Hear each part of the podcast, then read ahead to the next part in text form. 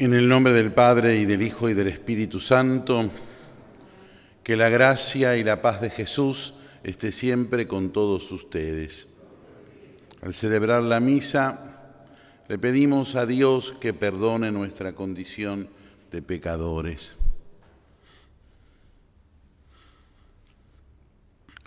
Por nuestras faltas de fe, Señor, ten piedad por nuestras faltas de esperanza. Cristo, ten piedad. Por nuestras faltas de caridad, Señor, ten piedad.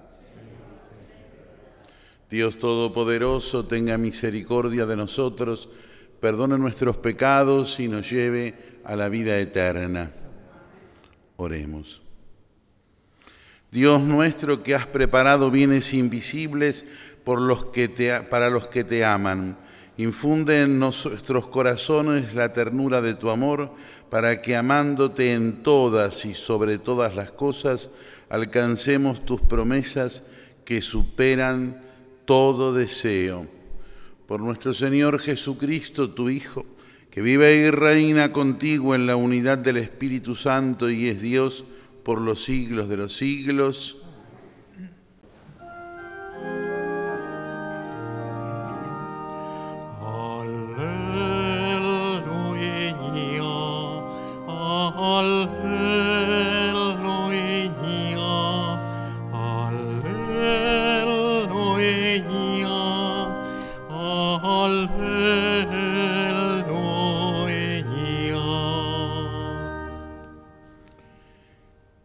Señor esté con ustedes.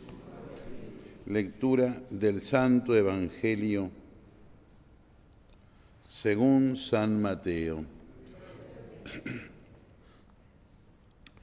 Jesús dijo a sus discípulos, muchos de los primeros serán los últimos y muchos de los últimos serán los primeros, porque el reino de los cielos se parece a un propietario que salió muy de madrugada a, contratar obreros para trabajar en su viña. Trató con ellos un denario por día y los envió a su viña. Volvió a salir media, a media mañana y al ver a otros desocupados en la plaza les dijo, vayan ustedes también a mi viña y les pagaré lo que sea justo. Y ellos fueron. Volvió a salir a mediodía y a media tarde e hizo lo mismo. Al caer la tarde salió de nuevo y encontrando todavía a otros, les dijo, ¿cómo se han quedado todo el día aquí sin hacer nada? Ellos le respondieron, nadie los ha contratado. Entonces les dijo, vayan también ustedes a mi viña. Al terminar el día, el propietario llamó a su mayordomo y le dijo, llama a los obreros y págale el jornal, comenzando por los últimos y terminando por los primeros. Fueron entonces los que habían llegado al caer la tarde y recibieron cada uno un denario. Llegaron después los primeros creyendo que iban a recibir algo más, pero recibieron igualmente un denario.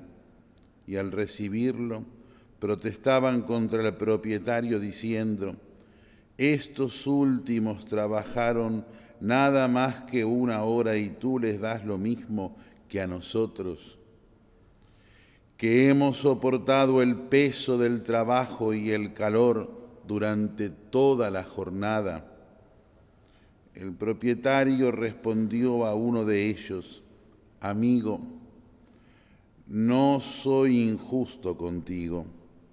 ¿Acaso no habíamos tratado en un denario? Toma lo que es tuyo y vete.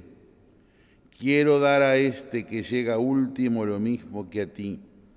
¿O no tengo derecho a disponer de mis bienes como me parece? ¿Por qué tomas a mal? Que yo sea bueno. Así, los últimos serán los primeros y los primeros serán los últimos. Palabra del Señor.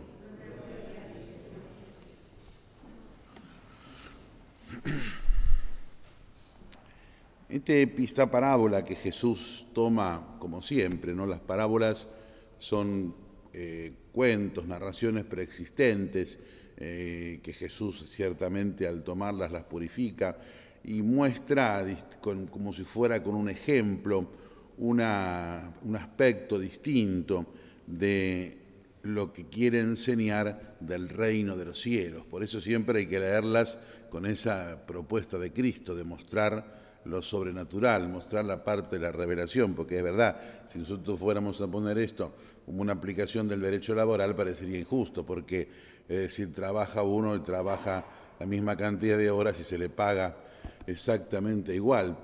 Eh, aunque, aunque hay un principio que dice pacta sunt servanda, aún, aún en la justicia estrictamente uno podría decir cada uno pactó lo que pactó, o sea, los pactos siempre se observan.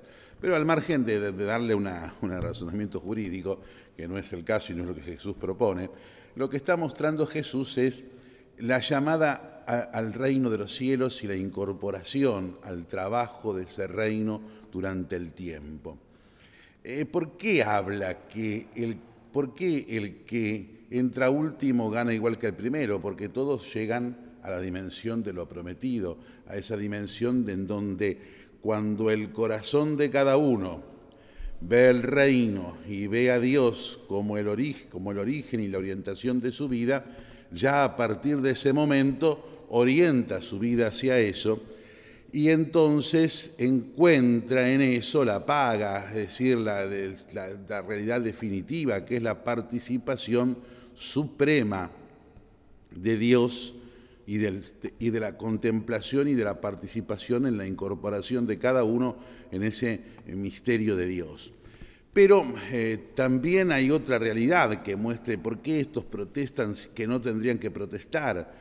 Porque quien trabaja más tiempo en esto, quien está más tiempo llamado, encuentra con mayor felicidad el sentido de la vida, estos que fueron llamados, que estaban sin hacer nada y por lo tanto su vida no tenía sentido, eh, encuentran en ese trabajo la realización de su propia vida. En cambio, los últimos pasaron más tiempo sin ese trabajo y durante todo ese, ese periodo anterior del día no, no conseguían nada, no tenían nada y pasaban la angustia de no entender para qué existían, para qué estaban o de no realizarse en ese ambiente. Estar más tiempo en el reino, estar más tiempo en el ámbito de la fe, comprender más, ya es eso el propio premio, porque la vida con la fe y con la mirada puesta en Dios tiene un sentido determinado, claro, puntual, que es ya el sentido que alegra y da esperanza a nuestro caminar. En cambio, aquel que no la tiene, aquel que no la tiene, en definitiva, tiene ese mismo tiempo de sufrimiento y angustia. Pero al momento de tenerlo, al momento de tenerlo, el trabajo siempre es igual. ¿Por qué? Porque la eternidad, el contacto con Dios, la inmersión en Dios, es una gracia que Dios nos da a todos y a cada uno pero que no depende de la cantidad de trabajo que nosotros hicimos, porque nuestra relación con Dios no es una relación de justicia, sino que es una relación de misericordia. Todos quisiéramos ganarnos la eternidad, pero no es así. Dios nos las da por su misericordia infinita. Acá también se trasunta otra situación que muestra a veces la no comprensión de cada uno de nosotros en el trabajo también del reino y asimismo de la iglesia, por supuesto, que es eh, entender que eh, no hay mayores y menores en esto, sino que somos todos llamados por Dios. Ese mayores y menores, esa especie de categorización en esta realidad, en la realidad de la santificación, de la participación por Dios, en realidad podríamos decir que es eh, una situación casi pecaminosa, ¿no? porque eh, molestarse porque otro tenga participación en el reino, molestarse por eso, marcando diferencias, situaciones y conductas, en definitiva, no es más que no haber sido tocado en el corazón por el reino. ¿Se acuerdan que hace pocos días atrás el Santo Padre Francisco, en la Jornada Mundial de la Juventud en Lisboa, decía que quería la iglesia en donde siempre estuviera puesto en la puerta entrada libre para todos. Se les hizo repetir ahí a los jóvenes para todos. Bueno, es la explicación de alguna forma o la aplicación de esta parábola. Oremos. Señor y Padre nuestro, unidos a Cristo por este sacramento, imploramos humildemente tu misericordia para que, hechos semejantes a Él en la tierra, merezcamos gozar de su compañía en el cielo, que viva y reina por los siglos de los siglos. El Señor esté con ustedes. Que la bendición de Dios Todopoderoso, del Padre y del Hijo y del Espíritu Santo, descienda sobre todos y permanezca para siempre. Podemos irnos en paz.